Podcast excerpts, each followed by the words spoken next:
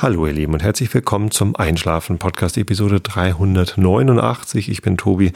Ich lese euch heute ein irisches Elfenmärchen vor und davor gibt es den Regel der Woche und davor erzähle ich euch ein bisschen was, damit ihr abgelenkt seid von euren eigenen Gedanken und besser einschlafen könnt. Und heute gibt es wie nicht anders zu erwarten und auch schon am Profilbild erkennbar den dritten Teil meines Berichts meiner USA-Reise im Februar. Es zieht sich immer länger hin. Aber ich habe es letzten, beim letzten Mal doch wieder nicht geschafft, irgendwie alles zu erzählen. Und ein Tag fehlt ja noch, eigentlich noch zwei Tage. Und die erzähle ich euch heute. Vorab aber noch einmal kurz Housekeeping. Ich habe eine Terminverschiebung und zwar ist Holgi nächste Woche nicht da. Deswegen kann nächste Woche schon die nächste Episode Einschlafen Podcast aufgenommen werden. Also Episode 390 kommt jetzt schon in einer Woche. In zwei Wochen dagegen äh, bin ich auch nicht da. Da habe ich einen Workshop mit meiner Firma und da bin ich dann über Nacht weg und äh, die ganze Woche ist recht voll. Deshalb gibt es dann in der Woche darauf gar keinen Podcast von mir und dann kommt ja der Realitätsabgleich wieder. Das heißt, ähm, nächste Woche gibt es einen Einschlafen-Podcast und dann in vier Wochen wieder nach dem üblichen zwei Wochen Zyklus. Also quasi die nächste Episode wird einfach nur eine Woche vorgezogen. Interessiert alle nicht, die hier zeitversetzt zuhören, aber es gibt ja Leute, die warten jede Woche auf neue Episoden und denen wollte ich das lieber vorab sagen. Apropos Hörer, die jede Woche auf neue Episode, Episoden warten. Ich ähm, bin ja seit Oktober letzten Jahres, glaube ich, oder so, oder November, auf äh, Spotify auch zu hören. Also ähm, wir haben da äh, das so geregelt, dass die meinen Feed abrufen und dann der Einschlafen-Podcast auch über Spotify zu hören ist. Ich bekomme dafür Aufmerksamkeit von Spotify, kein Geld, aber Aufmerksamkeit und die ist gar nicht zu verachten. Ich gucke da regelmäßig rein. Ein, einmal die Woche werden mir da äh, aktualisierte Statistiken angeboten und ähm, heute habe ich gestaunt. Nein, eigentlich habe ich nicht gestaunt, denn es war schon abzusehen, aber heute habe ich mich gefreut, denn äh, seit dieser Woche habe ich auf Spotify über 10.000 Follower. Und das finde ich eine ganz äh, beachtliche Menge. Ich freue mich darüber sehr. Vielen Dank und schöne Grüße an alle euch da draußen, die über Spotify zuhören. Und ähm, ja, das ist, äh, das ist schön, dass die Leute ähm, diesen Zugang ähm, gefunden haben. Ähm, an alle, die über Spotify zuhören, nur noch mal der Hinweis, das hier ist kein Angebot von Spotify, sondern das ist ein Angebot aus dem Hause Medienimperium Kargensdorf. Nein, äh, das ist ein Privatprojekt von, von mir hier aus Karkensdorf. Ähm, da gibt's noch ein paar mehr. Guckt mal auf mic.fm, mik.fm. Da gibt's noch die Cloaksheeders und äh, den, den Podcast über agiles Produktmanagement und so weiter. Und ähm, ja, schaut doch mal rein. Die, die anderen sind alle nicht über Spotify äh, zu hören, aber ähm, ihr könnt euch auch mal einen richtigen Podcatcher angucken zur Not. Vielleicht kommt ihr dann auf den Geschmack. Es gibt nämlich noch viel, viel mehr Podcasts als das, was Spotify euch anbietet. Das äh, Universum der Podcasts ist groß und immer wachsend. Jetzt gerade kommt ein Schwung von Pilotfolgen raus, die aus dem bayerischen Rundfunk Call for Podcasts rausgepurzelt sind. Und da habe ich noch gar nicht reingehört, äh, muss ich aber unbedingt noch machen. Es gibt ständig neue Sachen zu entdecken und ich komme da selber kaum hinterher. Aber falls ihr Interesse und Spaß habt an Podcasts, dann ja, gibt's da noch mehr zu sehen. Ja, 10.000 Follower auf Spotify. Ich werde verrückt. Also, und, und dadurch sind leider ja auch meine anderen Statistiken. Ich, ich weiß nicht, ob ihr es wisst, aber die Download-Statistiken von Podseed, also alle, die nicht über Spotify hören, die verursachen Downloads auf Podseed. Da lagern meine MP3 und AAC-Dateien von äh, Falk Stern, ein Projekt zum Verteilen von Podcast-Dateien. Und ähm, da sind die Statistiken öffentlich einsehbar. Unter podseed.org slash logs sieht man da die Download-Statistiken von allen Podcasts, die da gehostet sind. das sind schon eine ganze Menge. Und da sieht man zum Beispiel, dass die Einschlafen-Podcast-Episoden äh, in der Regel so zwischen 30 und 40 und mal 50.000 Downloads haben. Und ähm, das ist schon toll, das ist sehr beachtlich. Ähm, da kommen jetzt aber halt jedes Mal noch ein paar 100.000. Also es sind leider nicht 10.000 Downloads pro Episode auf Spotify. Also nicht, nicht jeder Follower lädt jede Episode runter. Das wäre ja auch äh, Quatsch. Die meisten holen sich so zwei, drei Episoden. Ähm, und, und viele entdecken den Podcast halt auch jede Woche erst neu. Aber da kommt eben, ne, auf, jeden, auf jede Episode kommen halt nochmal eine Menge Downloads dazu. Deswegen ist das jetzt gar nicht mehr so, so einfach rauszufinden, wie viele Leute hier eigentlich zuhören. Sei es drum, ihr sollt ja auch gar nicht zuhören, ihr sollt ja alle einschlafen. Ja, genau. Und damit ihr besser einschlafen könnt, erzähle ich hier mal Quatsch. Und ich lese am Ende tatsächlich was vor. Es gab jetzt gerade wieder äh, das Gerücht, dass ich am Ende gar nicht zum Vorlesen komme, dass ich möglicherweise gar kein Buch habe in dem Podcast Teenager Sex Beichte. Haben Malik und wie heißt er, Johnny, ähm, bisschen Quatsch erzählt. Sehr lustig. Könnt ihr mal reinhören.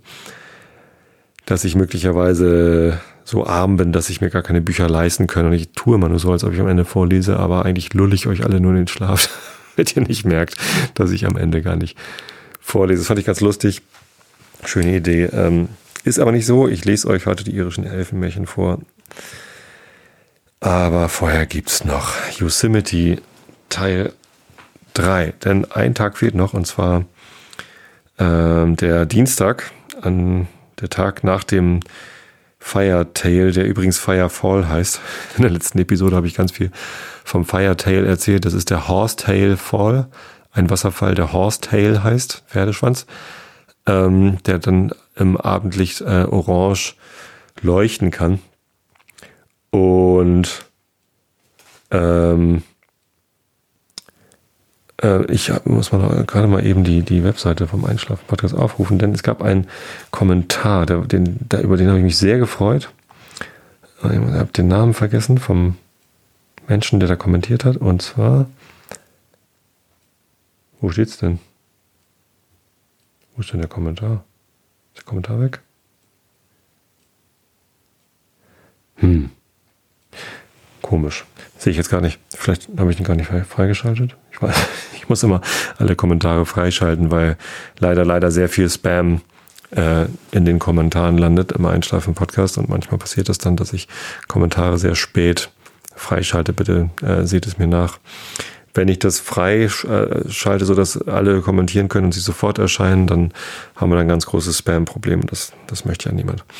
Also, es gab einen Kommentator und ich reiche das gerne nach. Der hat einen, einen Link zu einem äh, Yosemite-Fotografen äh, geteilt, Michael Fry oder Fire, nee, Fire, das wäre zu offensichtlich, nee, Fry heißt er, glaube ich, F-R-Y-E oder so. Wenn man nach äh, Photography, Yosemite, Michael und dann Fur oder so sucht, dann findet man den bestimmt als Vorschlag. Ähm, und genau, der, der, wurde mir einfach nur empfohlen als, als guter Fotograf vom Yosemite Nationalpark. Und dann habe ich auf die Seite geguckt und gleich auf der ersten Seite war ein Bild, das hat mich so von den Socken gehauen. Denn äh, auf dem Bild ist ähm, genau jener Wasserfall, der Horsetail Fall, in eben jenem orangefarbenen Licht zu sehen. Aber nicht nur in der Nahaufnahme, so wie ich ihn fotografiert und äh, auf Flickr geteilt habe, sondern von einem anderen Ort. Und das muss irgendwie äh, so auf, auf halber Höhe vom, vom Halfdom gewesen sein oder irgendwie auf der, auf der Wiese oder ich weiß gar nicht, wo der Typ gewesen ist. Ähm, zumindest ist da halt noch so ein ganzes ähm, Yosemite-Panorama mit dabei und der, der orange leuchtende Wasserfall ist quasi nur ein, ein Randspektakel und der ganze Himmel sieht halt komplett spektakulär aus mit so äh, Sonnenlicht, orangenem Sonnenlichtspiel in Wolken und ganz, ganz aufregendes Foto ist das. Ähm, und da hat er auch die Geschichte dazu geschrieben, wie oft er schon in der Firefall Season, also in diesen ersten paar Tagen vom, vom Februar an genau diesem Spot gewesen ist, um genau dieses Foto zu machen. Über Jahre hat er das probiert und es hat halt nie so funktioniert, wie er sich das vorgestellt hat. Und jetzt in diesem Jahr, wahrscheinlich an jenem Tag, als ich auch da war, ähm, hat er es geschafft, dieses Foto zu machen. Und das ist echt total ergreifend. Ich gucke mal eben auf meine Schattenredaktion. Die beiden lieben Shownote-Schreiber. Ähm, ähm, ähm, ähm. Kimonis und Mo sind hier gerade am, am Schon schreiben, ob die rausgefunden haben, wie der Fotograf heißt. Na, ähm, zumindest äh, solltet ihr euch auf jeden Fall dieses, dieses ähm, Foto angucken. Das ist echt gigantisch. Ich habe mir das gleich irgendwie als Hintergrundbild in meinem, auf meinem Desktop gemacht und man kann das kaufen. Das ist leider recht teuer. Man kann sich so Kunstdrucke davon kaufen in irgendwie, weiß nicht, äh, was war das? Äh, 15 mal 20 Zoll oder so, dann für 200 Dollar, keine Ahnung was. Ist es wahrscheinlich auch wert und, und hat der Fotograf sich auf jeden Fall verdient. Vielleicht kaufe ich mir das Bild auch noch, aber so richtig konnte ich mich dazu noch nicht äh, durchringen. Ist wunderschön, genau. So, davon hatte ich euch letztes Mal erzählt und wie ich dann völlig beseelt und glücklich nach Hause gefahren bin. Aber ein Tag war ja noch und der war auch total schön, weil ich einerseits das Gefühl hatte, ich habe jetzt alles gesehen, was ich sehen muss in diesem Park. Ich wusste schon gar nicht mehr so genau, welche Wanderung ich denn jetzt noch machen möchte. Das waren irgendwie alle Wanderwege, die so ausgeschildert waren, äh, die, äh, die, und die ich gehen wollte, die, die war ich gegangen und mir gingen so langsam die Ideen aus. Aber ich hatte ja jetzt meine neuen ähm, Spikes, die ich ja auch nochmal umgetauscht hatte, das hatte ich ja erwähnt. Und dann dachte ich, na gut, ich war ja am zweiten Tag, habe ich ja versucht, da bei den Vernal Falls hochzukommen. Und der Misty Trail, der war halt gesperrt und ich war diesen Außenrumweg, hatte ich probiert. Und nachdem ich dann am äh, dritten Tag mit den Spikes den ähm, Weg zum Glacier Point so halb hoch irgendwie geschafft hatte, dachte ich, ach komm, probierst es nochmal, wie weit du denn da kommst. Ne, dann bin ich halt wieder reingefahren in den Park an einem Dienstag und hatte meine Spikes und bin dann Richtung Vernal Fall den äh, Misty Trail hochgelaufen. Und bei dieser Brücke, wo man dann über den Merced River ähm, äh, rüber geht, äh, geht es dann halt links irgendwie den, den Misty Trail hoch, immer direkt am Wasser entlang.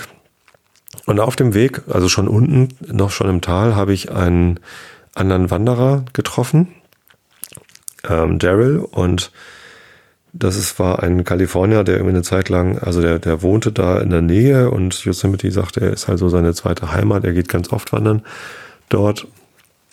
Hat jetzt aber eine Zeit lang äh, irgendwo anders in den Staaten gelebt und ist jetzt ganz froh, dass er wieder zurück nach Kalifornien gezogen ist und da wieder wandern konnte. Er kannte sich sehr gut aus und äh, war total nett, mich mit ihm zu unterhalten. Ein paar Jahre älter als ich.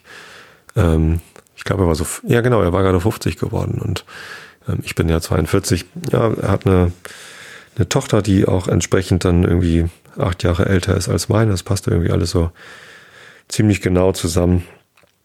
Ähm, und es war sehr, sehr spannend, mich mit ihm so zu unterhalten und auch ganz nett, mal wieder einen Wanderkollegen zum Klönen zu haben.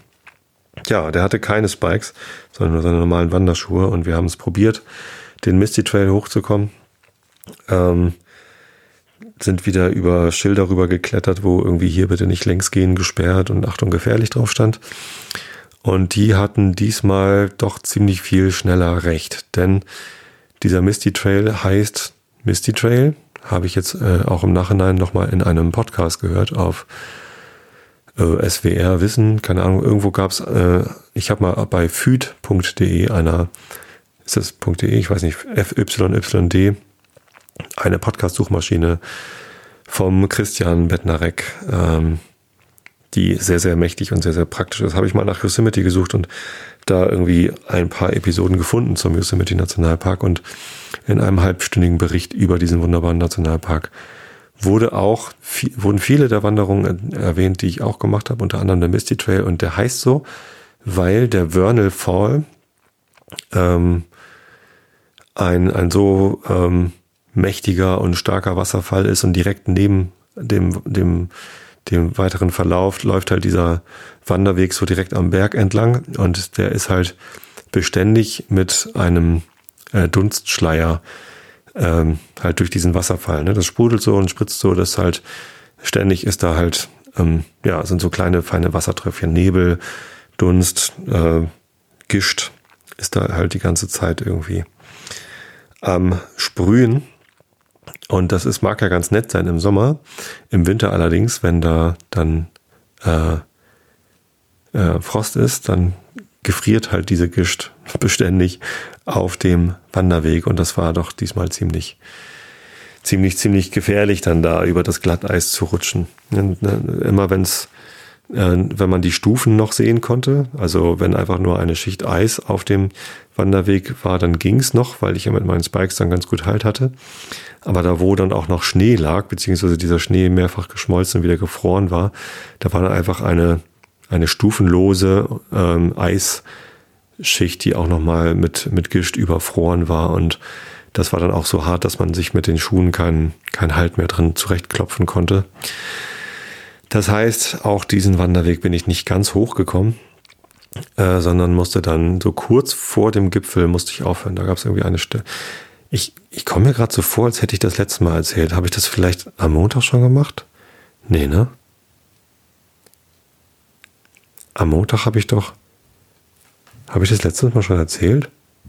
Hier, liebe Shownotes-Schreiber, kennt ihr diese Geschichte schon? Oder habe ich das woanders schon erzählt? Irgendwie kommt es mir gerade so vor, als hätte ich das schon erzählt. Zumindest gibt es da eine Stelle auf diesem Misty Trail kurz vor dem Gipfel, wo man so unter einem großen Stein drunter durchgeht. Das ist so quasi so ein Torbogen äh, aus einem großen Felsen. Die Geschichte kenne ich noch nicht, schreibt Kimonis. Ah, das ist gut, dann habe ich das vielleicht irgendwo anders erzählt. Ja, genau. Und als ich dann durch diesen Torbogen sozusagen durchgegangen bin, ähm, da fing dann der Schnee an. Und das, das sah so aus wie, ach, hier sind es ja nur noch 20 Meter oder so bis zum, äh, bis zu der Stelle, wo der Wasserfall ist, so dass man quasi mal von oben auf den Wasserfall hätte gucken können. Aber es ging halt einfach nicht mehr. Es war äh, zu steil, man hat halt keinen Halt mehr und selbst wenn ich es hoch geschafft hätte mit meinen Spikes, runter wäre halt ein Problem gewesen. Und das war halt, der Weg war da so geschnitten, dass wenn man ins Rutschen gekommen wäre, wäre man halt sehr, sehr schnell also der, der machte quasi so eine, so eine Kurve, so dass man äh, quasi ähm, ja eine, eine konvexe Kurve um den Fels rumgegangen ist. So dass, wenn man ins Rutschen gekommen wäre, wäre man ganz schnell vom Fels dann weg in den Wasserfall gefallen und das war dann zu gefährlich und dann habe ich das halt ähm, abgebrochen mit Daryl zusammen, festgestellt, nee, das ist jetzt zu gefährlich. Ich war noch mal ein paar Schritte weiter als er, aber ähm, auch nicht, nicht bedeutend viel. Genau.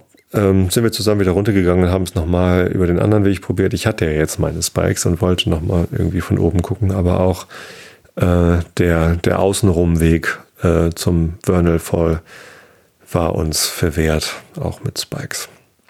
Der Daryl hatte noch eine ganz interessante Technik entwickelt, um auf Eis besser laufen zu können. Und zwar, als ich ihn unten im Tal traf, er ging so vor mir längs und ich war halt ein bisschen schneller als er und dann holte ich ihn ein und moin, moin, ja, und ach, guck mal, wir haben wohl das gleiche Ziel, ja, genau, Wonderful. Hm. Und er ging da so längs, ganz entspannt, äh, typisch Kalifornier irgendwie, ne, braun gebrannt, lange blonde Haare irgendwie ähm, und einen Kaffeebecher in der Hand, also so ein Pappbecher von, was weiß ich, nicht Starbucks, aber halt, ne, hatte sich irgendwo ein Cappuccino geholt und trank dann so lecker seinen Kaffee. Apropos Cappuccino, ich habe hier einen ein Yogi-Tee, den Chai-Tee, den muss ich mal eben probieren. Schmeckt gut. Habe ich vorhin mal gekocht. Ich habe mir so einen äh, Chai-Tee gekauft als lose Gewürzmischung. Ist das ja eigentlich eher mit so ganz viel Zimt und was weiß ich, was da alles drin ist. Bei dem Kaffeehändler meines Vertrauens, Quixote Kaffee, ist ein sehr leckerer Premium-Kaffeehändler aus Hamburg. Kaffeerösterei. Die haben kein Fairtrade-Siegel auf ihrem Kaffee drauf, weil äh, sie das nicht brauchen, sondern ähm, sie leben einfach noch viel mehr Transparenz und erzählen halt ganz genau, bei welchen Bauern sie denn eigentlich direkt einkaufen. Also die, die reisen halt selbst in die entsprechenden Kaffeeanbaugebiete und kaufen da selbst ein. Ist also mehr als Fairtrade, wenn ich das richtig verstanden habe, alles, äh, wie Fairtrade eigentlich funktioniert. Die sind ja ein bisschen weniger transparent. Äh, habe dann sehr gutes Gefühl, Kaffee zu kaufen und der schmeckt auch sehr lecker. Wenn ihr da mal was probieren wollt, mein Lieblingskaffee bei denen ist der mit dem Affen. Die haben immer komische Tiere auf ihren Cafés drauf. Meine, die meisten meiner Kollegen, wir machen unsere Zusammenbestellungen, schwören auf den Löwen. Und zwar mehr auf den nassen Löwen. Äh, ich schwöre auf den Affen. Black Ape heißt der, glaube ich. Ja, und die haben auch Chai-Tee und ähm, den habe ich mir gerade mal zubereitet und das ist so ein bisschen schwierig zu dosieren. Chai-Tee wird ja gerne mal scharf, wenn man zu viel davon nimmt. Aber anscheinend kann man locker anderthalb Teelöffel auf einen Becher machen. Äh, ja, genau. Er hatte einen Kaffeebecher, äh, einen Pappbecher in der Hand und ich fand das ganz beachtlich, dass er so äh, im Winter im Yosemite Park wandern geht und dabei irgendwie entspannt seinen Kaffee schlürft. Und hatte mich kurz gefragt, es gab, gab irgendwie letztens so ein Video auf Facebook, wo sie irgendwie ähm, so Gedanken oder Sprechblasen über Leute gehalten haben, die mit einem Kaffeebecher durch die Stadt gegangen sind, und haben sie sie dabei gefilmt, ohne dass sie gemerkt haben, dass sie so eine Gedanken- oder Sprechblase, ich weiß gar nicht mehr, über ihrem Kopf hatten. Äh, der eine Becher ist ja nicht so schlimm oder so. Also Papp-Kaffeebecher sind halt ein Müllproblem, braucht man gar nicht drüber zu diskutieren, ähm, dass das so ist. Und er läuft mit so, mit genau so einem eben durch so einen wunderschönen Naturpark. Ähm, er hat ihn aber nicht etwa weggeworfen, sondern er hat ihn halt ausgetrunken und dann äh, mit Schotter gefüllt. Einfach irgendwie ein bisschen Sand, äh, Schotter, äh, irgendwas, Split, Rollsplit. Ähm, und hat es dann mit hochgenommen und, und meinte also, ja, ich, das ist halt mein Mittel, also ich habe halt keine Spikes, ich habe halt das hier. Und immer wenn es halt zu glatt war und zu gefährlich, hat er einfach dann seinen Kaffeebecher voller ähm, Geröll, kleine Kieselsteine und, und, und Erde und so, hat er einfach dann dahin gestreut und das quasi dann als Rollsprit Split benutzt. Sehr geschickt, also ein ganz guter Trick, kann man gut machen einfach an den Stellen, wo man gerade an Erde dran kommt, ein bisschen was aufsammeln und dann da, wo man es braucht, wieder auskippen und dann hoffen, dass man genug in dem Becher hat. Also man muss ja nicht gleich den ganzen Becher auskippen, sondern nur dahin streuseln, wo man es halt gerade braucht. Ähm, und dann hoffen, dass bevor man wieder was braucht, äh, nochmal eine Stelle kommt, wo man was einsammeln kann. Sehr geschickt. Guter Tipp von Daryl. Ja. Ähm, äh, Drake bittet darum. Aha. Der Drake bittet. Ach, so schreibt er gerade seine Masterarbeit. Sehr gut. Hallo Drake übrigens, wenn du hier zuhörst. Und viel Glück bei deiner Masterarbeit. Und schlaf nicht ein, sondern schreib mal. Kam gerade im Chat die Nachricht, Entschuldigung. Da muss ich natürlich drauf, drauf reagieren. Hat mir der Mo gesteckt, dass Drake auch ein Shownote-Schreiber ähm, ja, gerade Unterstützung braucht, Unterhaltung beim Schreiben seiner Masterarbeit. Der soll sich konzentrieren, gefälligst. ja, ähm, genau. Mit dem bin ich dann außen ah, hat auch nicht geklappt. Jetzt sind wir wieder runtergegangen, unverrichtete Dinge. Wir haben es halt nicht geschafft bis oben zu den Vernal Falls. War aber trotzdem sehr schön und, und sehr entspannt und ja, irgendwann sind, sind wir, haben wir uns dann auch getrennt ich habe noch irgendwie ein bisschen länger gebraucht, um mal wieder den Upper und Lower Yosemite Fall vom Misty Trail aus zu fotografieren.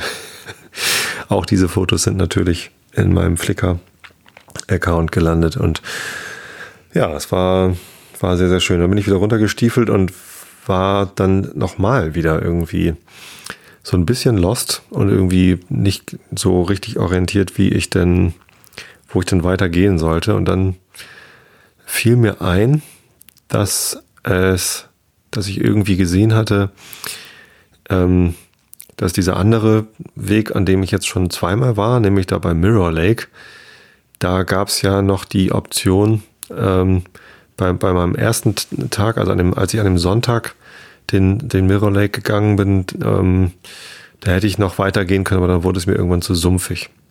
Und da hatte ich gehört, dass man ganz hinten über den Tenaya Creek, also diesen Fluss, der in seiner Verbreiterung zum Mirror Lake wird, dass man da irgendwie rüberkommt. Und dann dachte ich, gehst du doch einfach mal äh, direkt auf der anderen Seite vom Tenaya Creek, also quasi gegenüber von der Seite, die ich schon bewandert hatte. Eigentlich ja schon zweimal. Gehe ich einfach mal äh, da längs. Und ja, gesagt, getan, war ich dann wieder unten vom Misty Trail, dann geht man so einmal kurz nach Norden rüber zu dem nächsten Wanderweg. Und das war auch gar nicht schwierig, den zu finden. Einfach kurz bevor man über den Tenaya Creek, über die Brücke rübergeht, geht's halt rechts ins äh, Gebüsch in die Natur und schon ist man auf einem anderen Wanderweg. Der war dann halt noch im Schatten, weil man da sich quasi hinter dem Half Dome äh, versteckt. Also das ist ja quasi dann direkt am Fuße des Half Domes wandert man da so längs.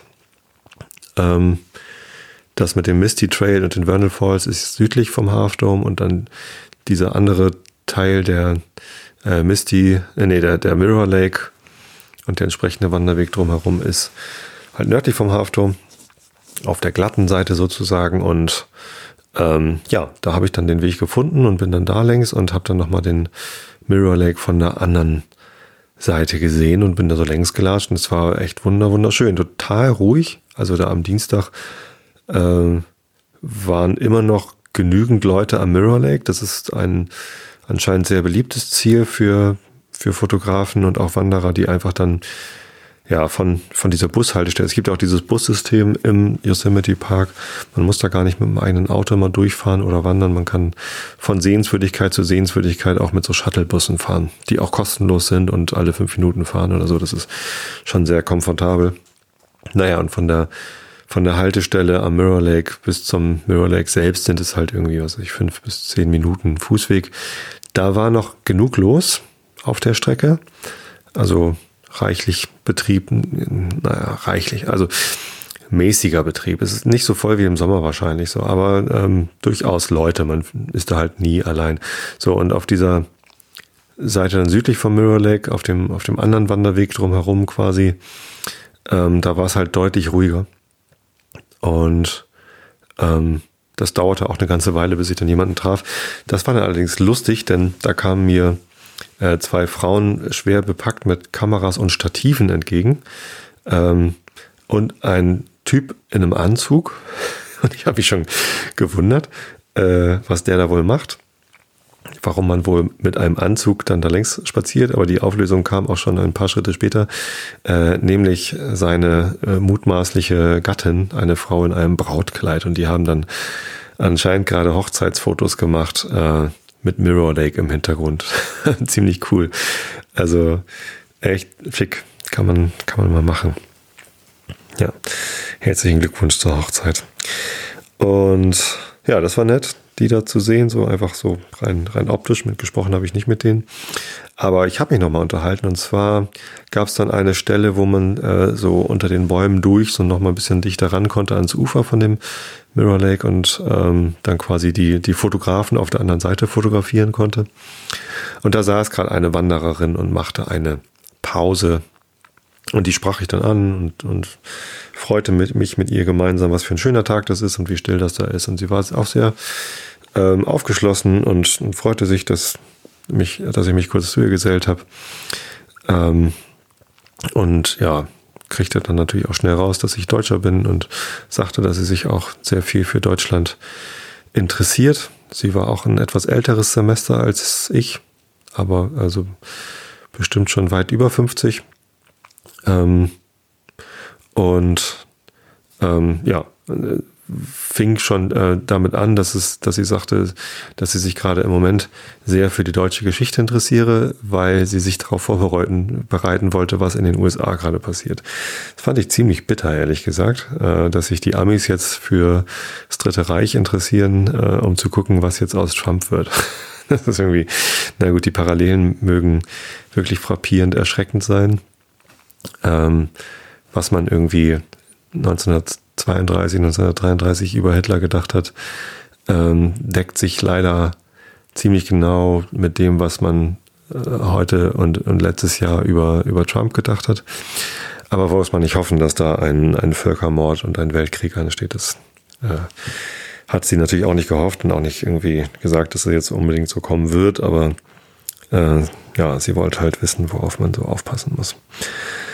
Genau, sie war auch politisch, äh, also sie, sie arbeitet auch in der Politik irgendwo in der, ähm, in der Regierung von, von Kalifornien, hat sie irgendeinen Posten in irgendeinem, in irgendeinem Amt gehabt. Und früher hat sie äh, auch im Park gearbeitet, übrigens im Yosemite Park. Sie war Ranger beim NPS, also National Park Service heißt es, glaube ich. Und ähm, hat da ähm, Wanderungen geleitet und auch äh, Klettertouren gemacht. Sie ist sogar mal den, den Halfdom hochgeklettert, meinte, das äh, sei gar nicht so schwierig. Und zwar nicht den Wanderweg mit den Seilen, sondern tatsächlich da die steile äh, Nordwand hoch. Äh, fand ich recht beeindruckend. Sie sagte auch so, jetzt wird sie das nicht mehr schaffen, aber ähm, ja, also so rüstig genug sah sie noch aus. Ich habe ihr das natürlich geglaubt. Es klang plausibel, dass sie mal so fit gewesen ist. Ja, genau, sehr nett war das.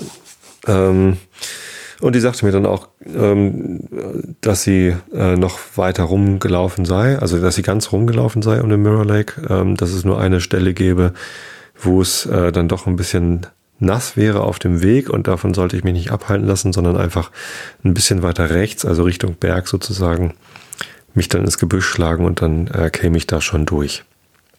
Ja, ich war ähm, dann allerdings auch so langsam ein bisschen in Zeitnot, denn äh, es nahte dann auch irgendwann schon wieder der, der Abend. Also noch, noch nicht der späte Abend mit Dunkelheit, aber der Abend mit äh, Sonnenuntergang. Und nachdem ich am Vorabend den Fire Tale, wie ich ihn genannt habe, eigentlich heißt er wohl Firefall, also die letzte Episode Firetail, denkt euch da bitte immer mal den Firefall dazu. Ähm, wo ich den fotografiert habe, das, das, das, da gab es halt nochmal die Chance an dem Abend. Und ich habe den ganzen Tag überlegt, versuche ich nochmal diesen Wasserfall zu fotografieren aus der gleichen Perspektive oder suche ich nochmal ein anderes Motiv? Und ich habe mich dann für ein anderes Motiv entschieden. Ich wollte gerne den Half Dome in eben jenem orangenen Licht fotografieren ähm, an diesem Dienstagabend, weil ich den, den, den Firefall ja schon fotografiert hatte. Ähm, da dachte ich, da kommt nichts mehr über. Entweder geht es schief und es passiert nichts, oder ich sehe ihn nochmal. Äh, und das dann aber von der gleichen Stelle aus zu sehen, äh, hätte mich wahrscheinlich nicht so sehr geflasht wie, weiß ich nicht, nochmal was anderes. Also das war mein Plan, abends bei Sonnenuntergang auf der großen Wiese ähm, inmitten des äh, Yosemite Valleys zu stehen und den Halfdome zu fotografieren. Den richtigen Spot hatte ich mir noch vorher noch gar nicht ausgesucht oder, oder ausgemacht, aber den würde ich schon finden, wenn ich denn äh, ausreichend früh mit meiner Wanderung fertig wäre. Ja, aber jetzt hatte mich der Ehrgeiz gepackt. Ehrgeiz, wenn mich der Ehrgeiz packt, ist es immer so ein bisschen schlecht. Ich mach, lass dann immer nicht locker. Ähm, da, da komme ich dann auch mal wieder in einer der nächsten Folgen darauf, äh, was eigentlich das Schlechte an Ehrgeiz ist. Hatte ich auch schon öfter mal das Thema, ne? Aber ähm, wie dem auch sei, zumindest dachte ich, naja, wenn diese, diese rüstige Dame das schafft, da drum herum zu kommen und sich nicht vom, äh, von, von nassen Füßen abschrecken lässt, dann kann ich das auch. Und äh, war also inspiriert von ihr und, und, und ging dann weiter, äh, kam dann relativ bald auf ein offenes Feld, von dem, also vorher war immer so Wald und dann war auf einmal ein offenes Feld, so ein Geröllfeld. Total cool, sah irgendwie aus wie eine Mondlandschaft. Ähm, da war wohl eine Lawine runter gefallen, irgendwie vom, vom, vom Halfdome irgendwie. Und das sah ziemlich cool aus, so direkt unter dieser steilen Wand zu stehen. Und gegenüber war dann, also auf der anderen Seite von dem Tenaya Creek und dem, dem Wasser, äh, war dann zu sehen, wo ich zwei Tage vorher so ein bisschen da den, den Waldhang hochgelaufen war, um dann da oben auf dem Geröllfeld zu sein. Davon hatte ich in der vorletzten Episode erzählt, in der ersten. Yosemite-Episode, genau. Das war da ja mein tolles Erlebnis, dass ich da irgendwie so ein bisschen hochgekraxelt war und so richtig Bergsteigen gemacht hatte. So halb Berg, also ne, ab, abseits der Wege geklettert, sagen wir, sagen wir es mal so. Und ähm, da konnte ich halt so rüber gucken. Und ich, ich habe das auch äh, wiedererkannt, wo ich da gewesen bin. Da waren dann zwar noch ein bisschen Bäume davor, also genau die Stelle, wo ich gesessen habe, habe ich glaube ich nicht gesehen, aber ich habe zumindest das, das richtige Geröllfeld wiedergefunden ja, ähm, konnte ich dann halt mal aus der, aus der Entfernung beobachten, wo ich da, wie weit ich da hochgekraxelt war. Und sah, sah echt toll aus. Und direkt dahinter, also wenn ich dann, äh, als ich dann weiterging, fing dann die Stelle an, wo sie sagte, da ist es dann ein bisschen zu nass. Stellte sich raus, ähm, das waren so ungefähr 500 Meter oder so, äh, wo es halt richtig tief überspült war. Also da war halt eine, eine Überflutung, äh, 500 Meter lang auf diesem Weg und halt richtig tief, so dass ich also ich habe es natürlich nicht überprüft, aber es ging auch am Anfang schon relativ schnell in die Tiefe, so dass ich also äh, sehr schnell Wasser im Stiefel gehabt hätte. Ich habe so über knöchelhohe Stiefel, aber das Wasser war deutlich mehr als knöcheltief. Ob mir das jetzt bis zum Knie gegangen, ich weiß es nicht, aber zumindest Hälfte bis zum Hälfte der Wade wäre wohl weg gewesen und dann wäre das wären meine Stiefel halt voller Wasser gewesen. Also durchgehen war keine Option. Ähm, stattdessen habe ich mich dann tatsächlich rechts in die Büsche geschlagen, so wie mir das die Wanderin vor mir empfohlen hatte. Das allerdings stellte sich ebenso als recht schwierig heraus, denn da lagen sehr viele Bäume so kreuz und quer, so umgekippte Bäume äh, und sehr viel Unterholz und, und so Farne und ähm, da war auf einmal Urwald. Ähm, und das war überhaupt nicht einfach, da durchzukommen. Also da lagen große Felsen, Bäume, die kreuz und quer lagen und alles so ein bisschen rutschig und glitschig und, und grün. Und äh, ja, das war echt schwierig, ähm, darüber zu klettern. Also nach der Hälfte der Strecke dachte ich so, ja, hm, das, ist, das wird immer schwieriger hier und soll ich jetzt noch umdrehen? Aber umdrehen lohnt sich ja auch nicht mehr so richtig. Aber wenn ich jetzt ganz rübergehe, dann muss ich eigentlich äh, ganz rumlaufen, um, also muss ich dann die Brücke suchen, wie ich dann über den Tenaya Creek rüberkomme, um dann ganz um Mirror Lake sozusagen rumzulaufen. Und ob das mit in meinen Zeitplan passte, das konnte ich dann auf einmal nicht mehr so richtig gut einschätzen. Da ist mir so ein bisschen die Muffe gegangen. Andererseits dachte ich mir dann, ja, was soll's denn schon? Dann verpasse ich halt den Sonnenuntergang.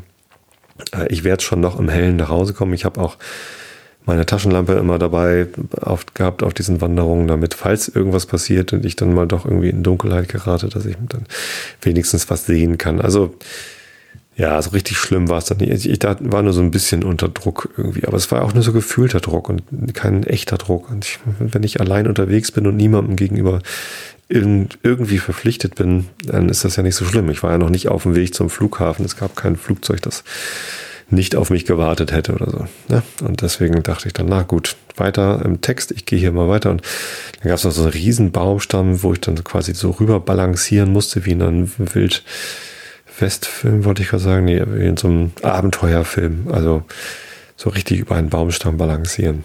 Wo auch, es wäre auch schlecht gewesen, wenn ich links oder rechts runtergefallen wäre, aber der, der war so äh, breit, also so, so, so ein dicker Baumstamm, äh, dass sogar die Schneeschicht, die da oben drauf lag, äh, mich nicht wirklich davon abgehalten hat, darüber zu klettern.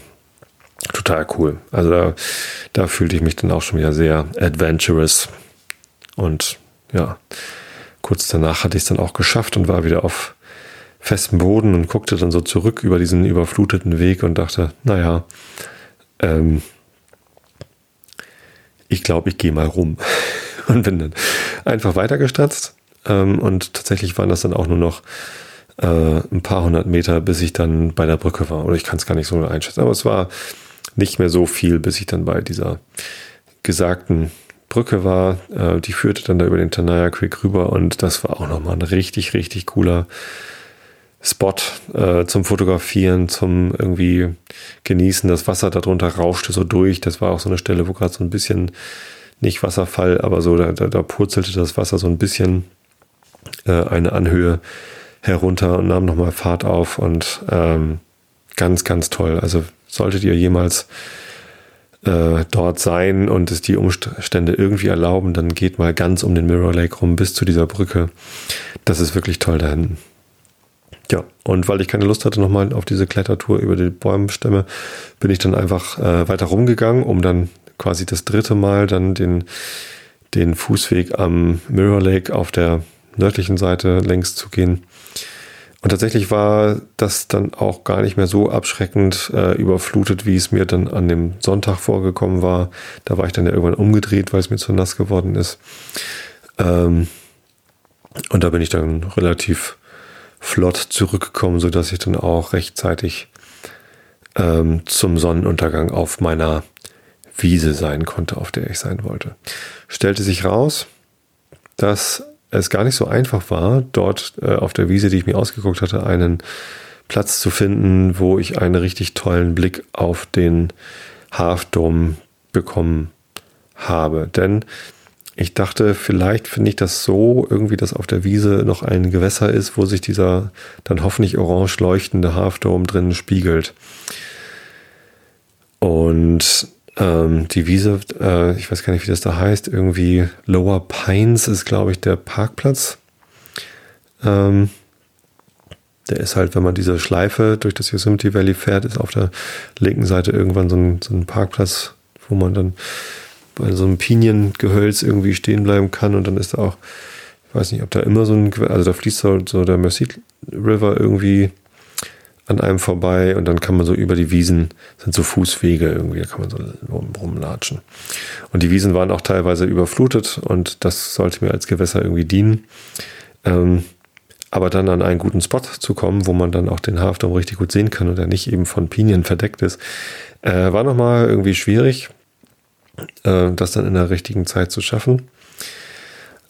Aber leider, leider, leider hatte ich an dem Tag nicht ganz so viel Glück und äh, der Hafturm hat eben nicht angefangen, orange bestrahlt zu werden oder zu leuchten. Der Sonnenuntergang war einfach nicht so orange wie am Tag vorher.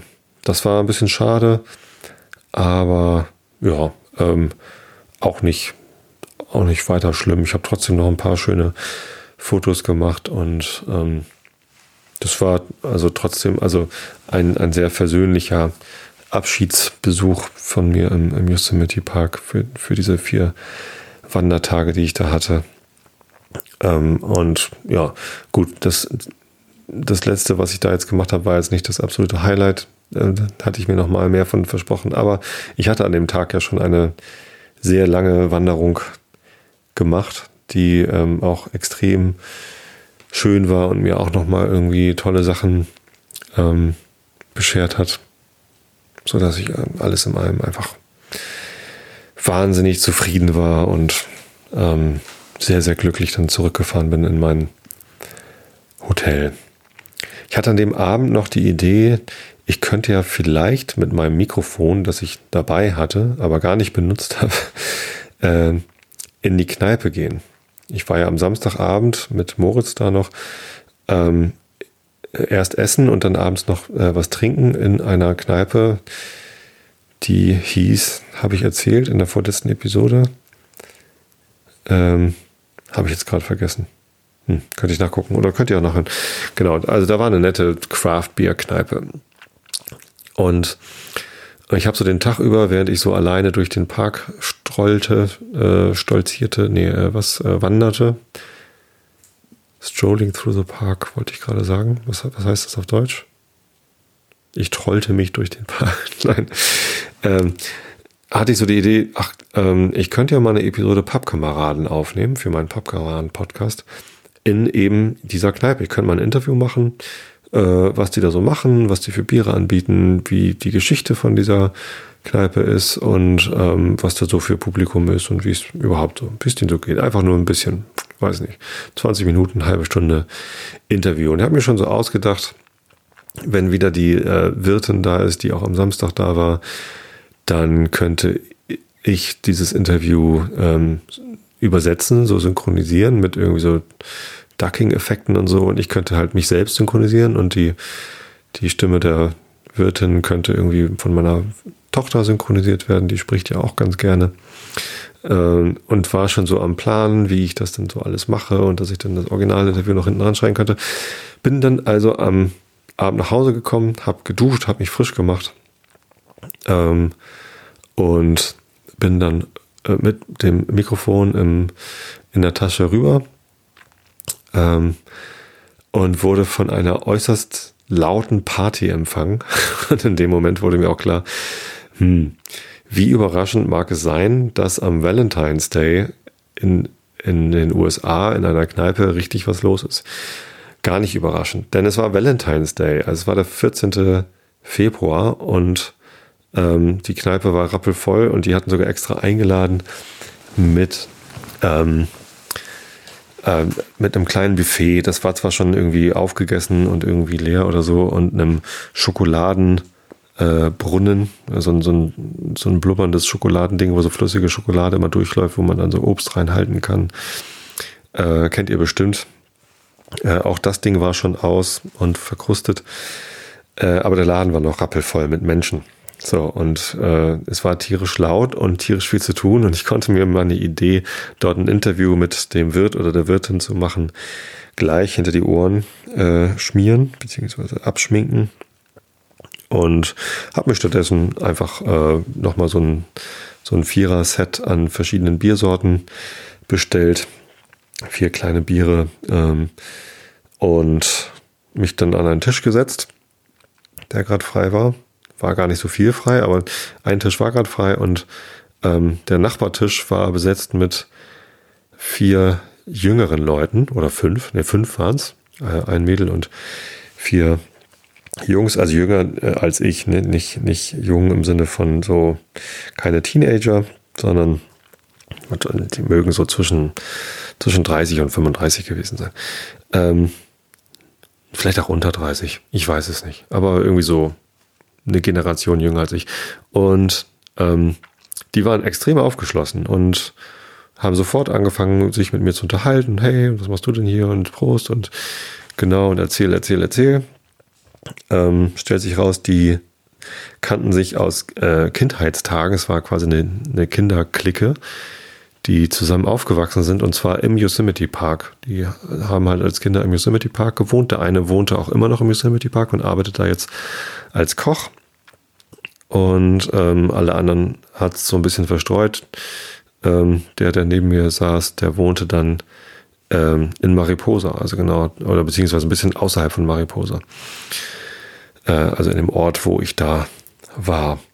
Und äh, das war, das war ziemlich, ähm, ziemlich witzig. Also das war echt lustig von denen zu erfahren, wie es denen da so ging, was sie so machen. Die haben eine Band gegründet dann und machten Musik und wollten an dem Abend sogar noch eine, eine, eine Probe machen äh, der eine war Drummer und der andere hat irgendwie einen Haufen Synthesizer gehabt. Ähm, ich habe ihm meine E-Mail-Adresse gegeben, dass er mir mal was schickt. Bisher habe ich noch nichts bekommen. ja, ähm, sehr lustig. Machen so Industrial Jazz, sagte er. Das war sehr interessant. Genau. Ähm, war also ein netter Abend. Ähm, sehr lustig, auch wenn nicht das passiert ist, was ich mir erhofft hatte, ist was anderes Lustiges passiert. Ich habe meinen Spaß gehabt und ähm, mich ein bisschen unterhalten und bin dann aber auch ähm, wieder früh ins Bett gefallen. Also bestimmt irgendwie halb zehn oder so war ich dann im Bett, weil ich ja am nächsten Morgen früh los wollte, habe das Hotel dann verlassen. Ähm, Richtung Flughafen. Allerdings ging mein Flug erst nachmittags um drei halb vier, glaube ich, ging, ging, der Flieger. Um drei war dann äh, Boarding Time sozusagen. Also wollte ich gerne äh, um zwei Uhr da sein, hatte also genug Zeit. Mein Wecker ging wieder um fünf. Ähm, noch irgendwie was Lustiges zu unternehmen. Und zwar hatte ich mir überlegt, ähm, ich könnte ja mal zum Pazifik fahren. Weil ich dort noch nie war. Ich war zwar in San Francisco äh, schon zweimal, habe es aber nie geschafft, dann mal runter zum Pazifik zu fahren, obwohl das ja durchaus im Bereich des Möglichen gelegen hätte. Ähm, und ich hatte meine Füße noch nie im Pazifik. Ich hatte meine, Pazifik, äh, meine Füße durchaus schon mal im Atlantischen Ozean in Irland, aber noch nie im äh, Pazifik. Und irgendwie dachte ich, das wäre doch mal lustig. So, und dann gesagt, getan. Der Umweg, den ich da mir ausgerechnet hatte, war irgendwie nicht so viel, so irgendwie anderthalb Stunden mehr, als wenn ich direkt nach San Jose gefahren wäre, von wo aus mein Flug zurückging. Und ähm, das war irgendwie im Bereich des Möglichen. Also auf nach, ähm, wie heißt der Ort? Oh je. Ich dachte, ich wüsste es und jetzt stehe ich doch auf dem Schlauch. Ähm, so ein Surferparadies. Muss man eben hier Maps aufmachen. Google Maps, das, äh, wenn man da, was ist das denn? Bin ich denn hier in Spanien? Warum bin ich denn in Spanien? Hier, da südlich von San Francisco, auf der, ich wollte ein bisschen die Route One, also Highway One, ähm, hochfahren dann, ne? also südlich von Santa Cruz, genau, da ist es doch. Ähm, genau südlich von San Jose wollte ich quasi ähm, auf, auf dem Highway One landen, wieder am, an diesem äh, San Luis Wasserreservoir vorbei und dann aber quasi direkt weiter unten dann ans, ans Wasser. Da landet man ungefähr in Santa Cruz. Und ähm, ich kannte den, den Ortsnamen so als, als Surferparadies und wusste jetzt aber nicht so genau, wo ich denn da, wo ich denn da ranfahren sollte und landete dann da irgendwo, ähm, wie hieß das? Opal Cliffs war das, wo ich dann hinterher äh, wirklich ans Wasser runtergegangen bin. Aber das erste, wo ich dann quasi den, äh, den Strand gesehen habe, war. Moment. Scroll runter, scroll runter. Wie heißt das da? Moss Landing?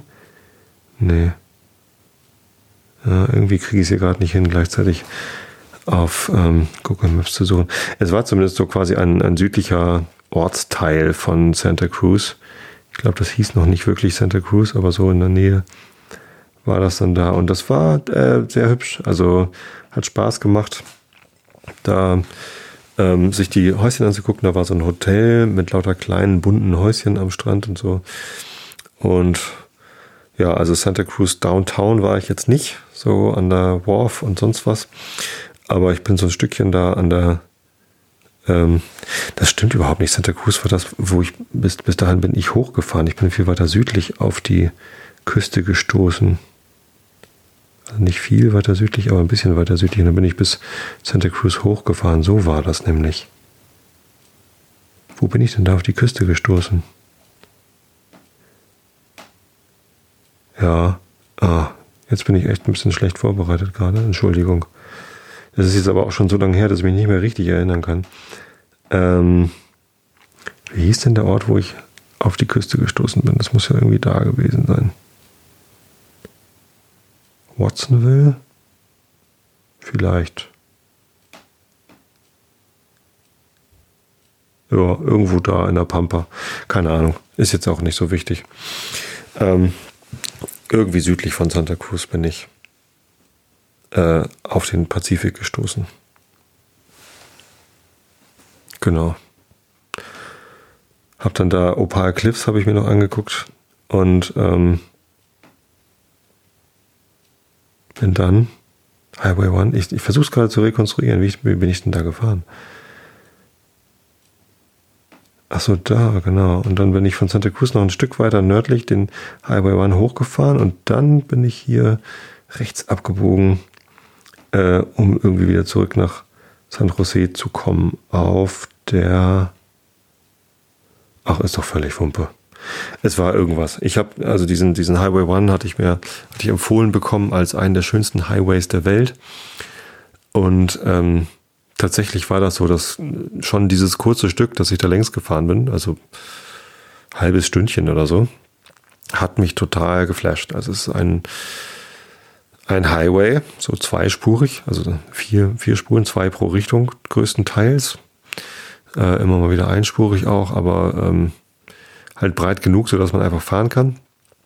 Ähm, die meiste Zeit so direkt an der Küste und man, man sieht wirklich die meiste Zeit über den Pazifik ähm, und am, direkt am Pazifik ist halt viel Steilküste, also viel so Klippen und so, aber auch Strände. Man kommt auch irgendwie runter zum Strand. Und dadurch, dass es jetzt äh, Frühjahr, also eigentlich war ja noch Winter, aber ähm, in Kalifornien dann da unten an der Küste Winter ist halt dann eher so wie hier Frühling. Und dadurch, dass es so viel geregnet hatte, war das Land auch überhaupt nicht karg. Also wahrscheinlich habe ich diesen Highway One in einer Situation gesehen, wie wie er nur selten zu sehen ist. Er war nämlich grün äh, und bunt. Also auf den Wiesen links und rechts vom Highway war es halt saftig grün und, und, und überall wuchsen so gelbe Blümchen und keine Ahnung was. Also es war total schön und ich fühlte mich äh, wie in Irland in Irland ist ja auch alles immer so schön grün und wenn man dann so eine Küstenstraße, so eine gewundene Küstenstraße mit lauter Steilküste entlang fährt, dann fühlt man sich wie in Irland, nur mit besserem Wetter. Es war dann auch irgendwie so, so 16, 17 Grad. Ähm, wunderbarer Tag, Sonnenschein und alles war herrlich. Äh, da in Santa Cruz an den Opal Cliffs, wo ich dann kurz angehalten habe, äh, um einmal runterzulaufen und meine Füße ins Wasser zu halten ähm, da war wirklich viel Surfbetrieb. Ähm, da ging so eine steile Treppe runter, wo man dann irgendwie ähm, eben äh, von, von der Straße runter zum Strand kam, um dann surfen zu können. Und auf dieser Treppe kamen mir halt einige Surfer entgegen, die halt schon fertig waren. Ne? Da geht's dann um, um Wellenreiten und nicht um, um Windsurfen. Also ähm, nicht mit Segel, sondern nur mit so einem Brett. Und die schleppen dann ihre Bretter da wieder hoch.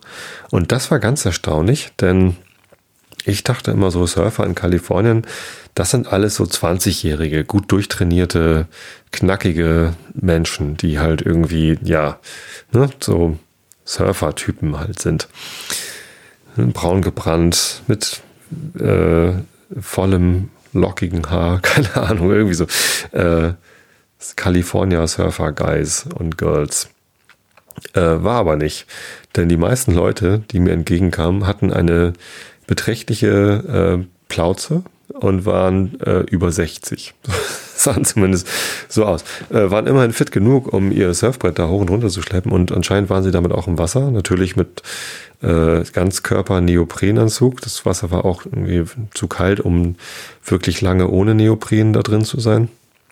Aber der Altersdurchschnitt hat mich wirklich überrascht. Also ähm, die, die Senioren in Kalifornien scheinen da doch sehr aktiv zu sein.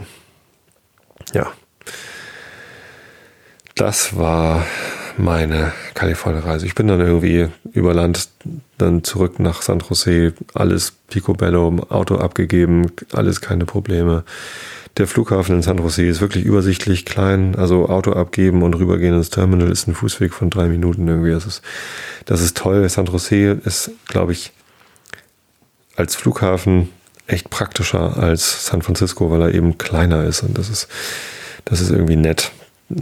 Oben bei den Terminals gibt es dann halt nicht ganz so viel Läden, wo man noch irgendwie shoppen muss oder so. Wollte ich aber auch gar nicht. Ich wollte noch was essen, dass ich irgendwie nochmal Mittagessen in mich reinkriege, weil ich nicht wusste, wann es dann im Flieger was gibt. Gab natürlich gleich was, aber egal. Ich habe mir dann noch einen leckeren Burger gegönnt in einem sehr edlen Restaurant da auf dem Flughafen San Jose und ein leckeres Bierchen gezischt. Mein letztes American IPA. Ich weiß gar nicht mehr, welches das war, aber es war eins, das ich auch äh, da in San Jose schon getrunken hatte. Sehr, sehr lecker. Und so fand meine Reise dann da einen sehr, sehr schönen, versöhnlichen Abschluss. Und damit dann auch mein Yosemite Reisebericht in der nächsten Episode. Gibt es wieder was anderes. Vielleicht finde ich ja nochmal raus, wo ich da genau längs gefahren bin. Witzig. Ich hätte gedacht, ich habe das noch genau im Kopf. Aber dieser Abstecher an den Atlantik, äh, an den Pazifik, der war halt auch sehr spontan und irgendwie nicht, nicht wirklich geplant, wann und wo ich jetzt. Ich kannte mich da eben auch nicht aus und konnte auch nicht sagen, ähm, an welcher Stelle ich jetzt auf den Atlantik, äh, auf den, wieso sag ich denn im Atlantik? Auf den Pazifik treffe und ja, ähm, entsprechend war ich nicht vorbereitet und äh, bin auch jetzt nicht vorbereitet. Also ich war weder vor dem Trip darauf vorbereitet, noch bin ich jetzt vor dem Bericht darauf vorbereitet. Aber wenn man niemandem gegenüber verpflichtet ist, also während der Reise, äh, jetzt gerade bin ich natürlich euch gegenüber verpflichtet, hier nicht allzu viel Mist zu erzählen und ins Stocken zu geraten, ähm, dann kann man das echt gut machen. Und also dieses ganze Konzept ähm, mal allein in Urlaub zu fahren, ist wirklich sehr, sehr interessant. Allerdings freue ich mich total darauf, jetzt dann im Sommer wieder mit meiner Familie in Urlaub zu fahren. Denn ähm, die haben mir echt gefehlt. Also so sehr ich das genossen habe, völlig frei entscheiden zu können, wann ich wo längs fahre, wann ich esse, was ich, was ich mache und so den Tag auch mal rein zu stolpern, zwar Ziele zu haben, aber die nicht verfolgen zu müssen oder anpassen zu können, so, so viel ich will. Ähm, so sehr habe ich ganz oft gedacht, Mensch, ist das schade, dass ich jetzt nicht meine Frau und meine Töchter dabei habe. Ähm, mich immer gefragt, wie, wie die wohl mit durchgezogen hätten, diese langen Wanderungen. Ähm, und ähm, wie es denen wohl da gefallen hätte. Ich bin mir ziemlich sicher, dass es denen sehr gut gefallen hätte und habe während der Wanderung auch immer Pläne geschmiedet, wie ich es denn mal schaffen kann, mit meiner Familie gemeinsam da Urlaub zu machen. Ähm, vielleicht so ein Roadtrip mit irgendwie Flug nach San Francisco, kurz da die Stadt angucken, dann Highway One runterfahren nach Los Angeles, Hollywood gucken, irgendwie Walk of Fame, keine Ahnung. Und dann vielleicht irgendwie Joshua Tree, vielleicht Grand Canyon, vielleicht ähm, Las Vegas, vielleicht Death Valley, aber auf jeden Fall Yosemite. das wäre so der Rundtrip, den ich, den ich echt gerne mal mit der Familie machen würde. Gibt es ja auch genügend äh, Reiseberichte von Leuten, die genau diese oder eine ähnliche Rundreise da gemacht haben. Ähm, vielleicht ein Wohnmobil mieten und damit dann da diese Rundreise machen oder einfach ein, ein Auto mieten und in Hotels pennen, ist auch völlig egal. Irgendwie sowas würde ich total gern machen und vielleicht machen wir das nächstes Jahr einfach mal. Denn, also dieser, der Flug nach äh, San Jose zurück, den ich eigentlich gebucht hatte mit British Airways, die mir den, den dann geknickt hatten, der sollte 444 Euro kosten, hin und zurück pro Person. Und das ist nicht so teuer. Also das kann man, ja, wenn man dann mit vier Personen fliegt, ist das natürlich dann irgendwie pff, schon irgendwie eine ganze Menge an Holz, die man einfach nur für den Weg da lässt. Ähm, aber Automieten ist sehr günstig in den USA. Und Essen ist dann wieder teuer. Da kann man zumindest viel Geld lassen. Man kann auch günstiger essen. Ja, ach, ich glaube, ich mache das einfach nächstes Jahr. Wenn die Familie will. Ich glaube, die wollen. Nachdem ich denen die Fotos gezeigt habe. Gut. So viel zu den USA. Ich lese euch jetzt den Rilke der Woche vor. Der ist kurz und heißt, dein Garten wollte ich sein zuerst.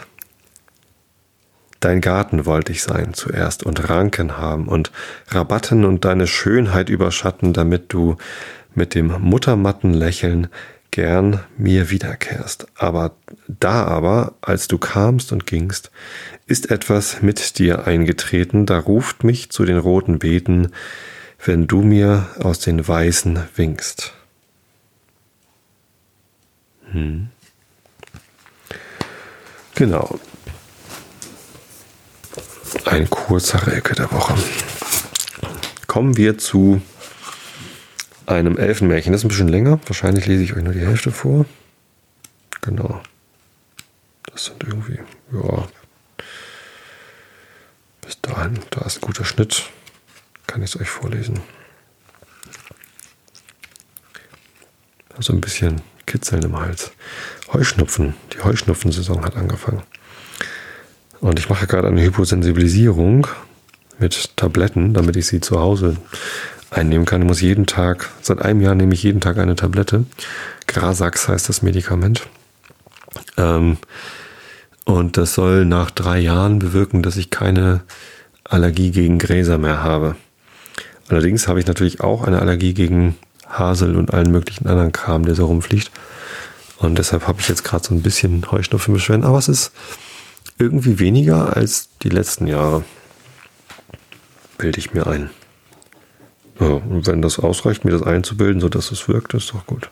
Zumindest habe ich dieses Jahr bisher deutlich weniger Antihistaminikum, also Gegenmittel gegen äh, Allergie genommen als in den Jahren zuvor. Da nehme ich übrigens äh, den tollen Wirkstoff Desloratadin. Ist leider noch verschreibungspflichtig, dafür aber hat es bei mir deutlich weniger Nebenwirkungen als zum Beispiel Cetirizin. Ähm, und eine viel bessere Wirkung. Also eine so eine Desloratadin-Tablette am Tag und alles ist gut. Bei mir. Sprecht mit eurem Arzt darüber, ob das auch was für euch ist. Das Elfenmärchen heute heißt Die Banshee von McCarthy. Das ist das 18. auf Seite 197 aus dem Buch Irische Elfenmärchen in der Übertragung der Brüder Grimm. Augen zu und zugehört. Carl McCarthy war im Jahr 1749 der einzige noch lebende Sohn einer zahlreichen Familie. Sein Vater starb, als er wenig mehr als 20 Jahre alt war und hinterließ ihm die Güter ziemlich unverschuldet. Karl war lebhaft und wohlgebildet, weder durch Dürftigkeit noch einen Vater oder Wächter gezügelt und eben deshalb in einem solchen Alter kein Tugendspiegel. Offenherzig zu reden, er war ein verschwenderischer, man sollte wohl sagen wüster Schwelger.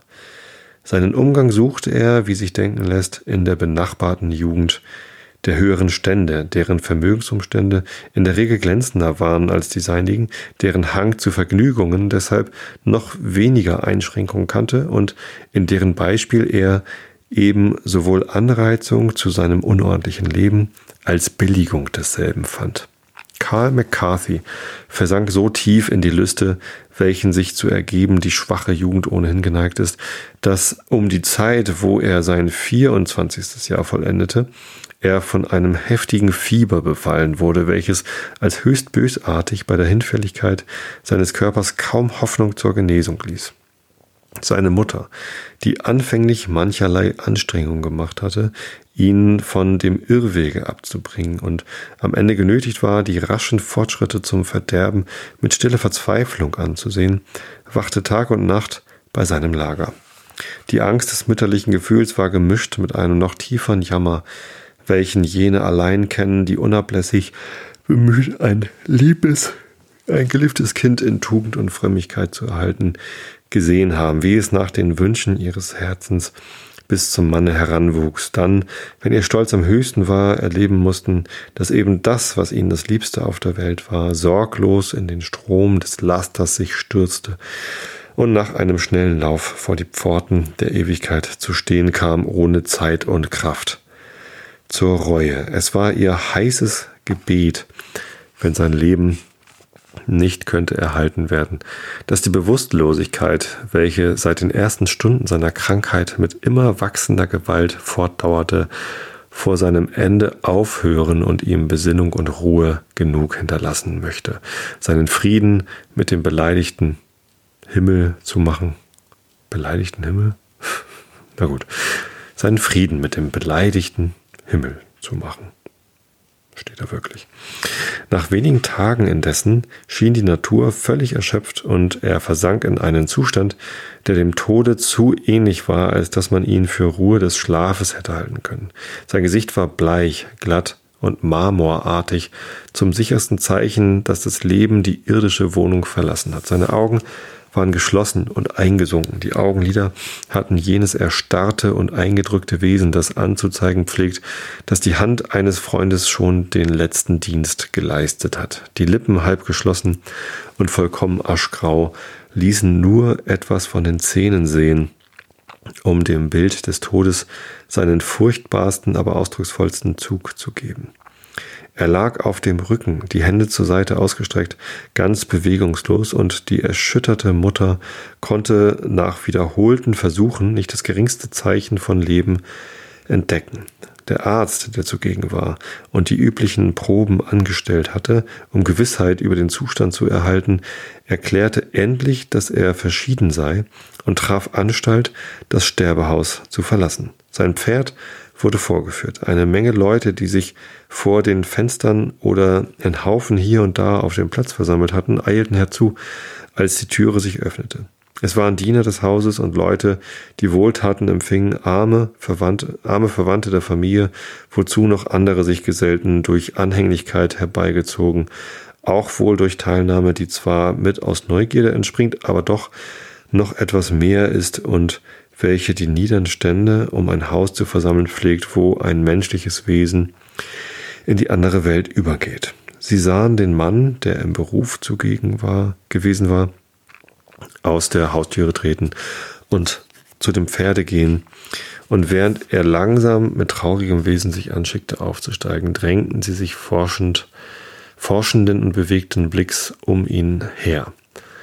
Man hörte kein lautes Wort, und doch war ihre Meinung außer Zweifel. Der Arzt, als er aufgesessen war, während er, während der Diener beständig am Zaun, den Zaun, Zaum in den Händen behielt, als wollte er ihn zurückhalten und ängstlich nach seinen Mienen schaute, als wenn er erwartete, er werde die beklemmende Ungewissheit lösen, schüttelte den Kopf und sagte mit gedämpfter Stimme, es ist vorbei, Jacob und ritt langsam fort. Kaum war das Wort aus seinem Munde, so stießen die in nicht geringer Zahl anwesenden Weiber einen heftigen Schrei aus, welcher, nachdem er eine halbe Minute lang gedauert hatte, plötzlich in ein lautes, fortgesetztes und misshelliges, aber jammervolles Wehklagen herabsank, durch welches nur dann und wann die tieferen Töne männlicher Stimmen drangen, manchmal in abgebrochenem Schluchzen, manchmal in deutlichen Ausrufungen des Schmerzes. Karl, äh, Karls Milchbruder ging unter der Menge Menschen umher, die Hände bald zusammenschlagend, bald in schmerzvoller Angst ringend. Der arme Bursch war in der Jugend Karls Gefährte und Spielgenosse, in der Folge sein Diener gewesen, hatte sich immer durch eine besondere Anhänglichkeit ausgezeichnet und zuletzt seinen jungen Herrn wie sein eigenes Leben geliebt. Als die Mutter überzeugt war, dass der harte Schlag sie wirklich getroffen hatte und ihr geliebter Sohn in der Blüte seiner Sünde dahingegangen war, die letzte Rechenschaft abzulegen, blieb sie eine Zeit lang und schaute mit unverwandtem Blicken das erstarrte Antlitz an, dann als habe dann als habe plötzlich etwas die Seite ihrer zärtlichsten Liebe berührt, rollte eine Träne nach der anderen über ihre von Angst und Nachtwachen abgebleichten Wangen. Sie schaute noch immer auf ihren Sohn, ohne zu wissen, dass sie weinte, und ohne nur einmal ihr Tuch vor die Augen zu halten, bis sie an die beschwerlichen Pflichten, welche herkömmliche Landessitte ihr auflegte, äh, durch die Menge Frauen erinnert ward, die zu der besseren Klasse der Bauern gehörte und nun unter lautem Schreien beinahe das ganze Gemach anfüllten. Sie entfernte sich hierauf, um Anordnungen wegen der Feierlichkeiten bei dem Wachen zu treffen und um die zahlreichen Besucher aus allen Ständen mit den bei dieser traurigen Gelegenheit üblichen Erfrischungen versorgen zu lassen. Obgleich ihre Stimme kaum gehört wurde und niemand sie sah, als zwei Diener und ein oder zwei bewährte Hausfreunde, die ihr bei den nötigsten Einrichtungen Beistand leisteten, so wurde doch alles mit der größten Regelmäßigkeit ausgeführt und wiewohl sie sich keineswegs anstrengte, ihren Schmerz zu unterdrücken, so hemmte er doch keinen Augenblick ihre Aufmerksamkeit, die gerade jetzt nötiger als je war, um Ordnung in ihrem Hauswesen zu erhalten, welches in dieser Unglückszeit ohne sie ganz in Verwirrung geraten wäre. Ja. Irgendwie habe ich mich eben mit den Seiten verzählt. Äh, ich mache hier einfach ein Päuschen. Lese das nächste Mal weiter. Gut, ihr Lieben, ich wünsche euch allen eine gute Nacht. Schlaft recht schön. Wie gesagt, wenn ihr wollt, hört ihr mich schon wieder in der nächsten Woche am Dienstagabend oder irgendwann darauf folgend im Podcast. Ich hab euch alle lieb. Bis zum nächsten Mal und gute Nacht.